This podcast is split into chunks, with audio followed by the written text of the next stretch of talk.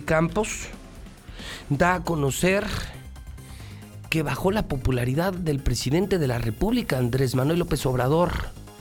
Al margen de las historias que he contado ya esta mañana y otras historias relevantes, ya rompió la barrera de los 60%.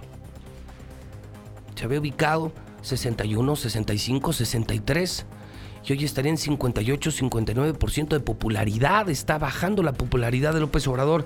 Mi querido Roy Campos en la capital de la República Mexicana. Roy, ¿cómo estás, hermano? Buen día.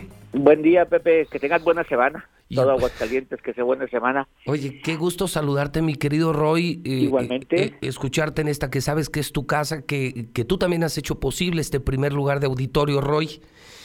Y... Al contrario, gracias y felicidades, por cierto. ¿eh? Gracias, mi querido Roy. Oye, impactante esto. ¿Ya rompió la barrera de los 60? Mira, vamos a poner un poco en contexto. Acordémonos, octubre hasta el Culiacanazo, hasta el 17 de octubre, iba tranquilo. Control de agenda, pero el 17 de octubre con lo de Culiacán se descompuso la agenda de López Obrador, se le empezó a ver a disgusto, y presentaba su gabinete de seguridad, se peleó con la prensa en ese periodo, es decir, entró en una etapa muy complicada por lo del Culiacanazo, que le duró dos semanas, tres semanas, y cuando parecía que salía de ese tema, incluso el lunes de la semana pasada, que sacó lo de los bots, le pega lo, al hijo de López de Calderón, etcétera, le aparece lo de la familia Levarón. Es decir, ha habido dos eventos de impacto. Ojo, no son los únicos que México vive. Cada región de México vive situación especial y a lo mejor los de Michoacán están viviendo su propio infierno, cada región. Pero estos dos momentos impactantes han distraído la agenda de López Obrador. De manera que si sumamos las dos caídas, tres puntos, tres puntos dos, la caída que le generó al López Obrador lo de Culiacán, más un punto de que le ha generado lo de varón, pues ya tiene una caída de entre 4 y 5 puntos que lo tiene el día de hoy en 59%. Nunca había bajado tanto. ¿Cuál fue su mejor nivel, Roy? Mira, el mejor nivel lo alcanzó en febrero con 67 puntos.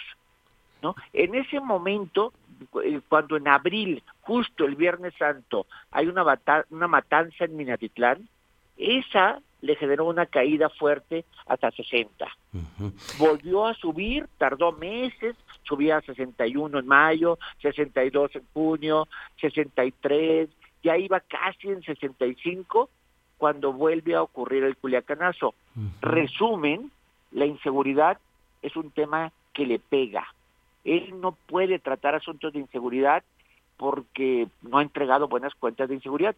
Buenas cuentas en mucho, en la parte social, en la parte de la inflación controlada, el desempleo, el valor del dólar. Es decir, sí hay muchas buenas cuentas, pero esas de alguna manera se tumban cuando le ocurre algo impactante como lo de seguridad y de migración. Son los dos temas que a López Obrador le han pegado siempre, la migración y la inseguridad. Es decir, podríamos en lo global decir, mi querido Roy, que abre el año con X popularidad y casi al cierre del año trae ocho puntos menos. Esos ocho, esos ocho puntos, Roy, en personas son ocho mil, ochenta mil, ocho millones. ¿Cuántas serían? Son, siete millones de personas.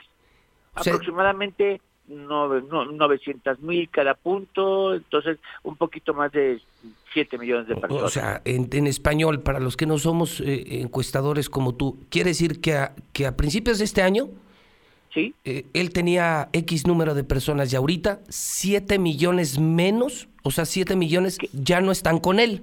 Que yo, ya no lo aprueban. Ah, ok. Ya no lo aprueban. justo, y hay que hacerlo. 57%, 59% dice aprueba a López Obrador. Morena no trae 59%, es decir, quien quiera trasladar apoyo al presidente, apoyo al partido, es incorrecto. O sea, no es una cosa del presidente y otra cosa es Morena, y creo que la elección de este año en Aguascalientes lo demostró. Aguascalientes, la aprobación por López Obrador en Morena está del orden de 54%, o sea, está arriba de la mitad, pero la votación no estuvo arriba de la mitad. Entonces, no, no, no traslademos una cosa al otro. Y mucho del apoyo a López Obrador se basa en él y la expectativa que aún genera. ¿No? Eh, creo que todo consiste en cuando controla la agenda. El día de hoy en la mañanera que ya terminó, vemos que el tema Levarón no lo quiere tratar, no lo trata. Habló todo de, del índice de las gasolineras, eh, las subastas, eh, la construcción y Bolivia, ¿no? Como si no tuviéramos al, al Levarón todo encima o la Comisión de Derechos Humanos. Es decir, los temas complicados los trata de sacar de su agenda buscando otra vez el control. Si lo logra, deja de caer. O sea, si yo creo, si dejamos de hablar de los temas complicados pronto, él va a dejar de caer y tal vez otra vez empiece a recuperar su... Mira, cada vez que polariza, gana. Y lo de Bolivia es un tema que está polarizando. Eh, Bolivia, Bolivia dice algo, te dice algo, Roy, lo que pasó en Bolivia con Evo Morales. Mira, a ver, me, me recuerda mucho el argumento. La renuncia de Evo Morales, la renuncia fue motivada porque el ejército le dijo, te recomendamos renunciar porque esto se descontroló. O sea, sí intervino el ejército. El ejército intervino porque antes se había negado el ejército a reprimir. Había recibido una orden de parar las manifestaciones, el ejército primero sale y dice, no, nuestra, nuestra ubicación es a favor del pueblo, no vamos a reprimir, y luego sale y le dice, Evo, renuncia, esto ya no está descontrolado. El pueblo salió a la calle por culpa de un fraude electoral. Y ojo, ¿quién iba a decir? Evo ganó las elecciones. O sea, la primera vuelta fue hace unas semanas. Ganó las elecciones, pero no lo suficiente para ganar en primera vuelta. Tenía que haberse ido a una segunda vuelta. Por un intento de fraude electoral se genera todo este movimiento. ¿Qué me dice?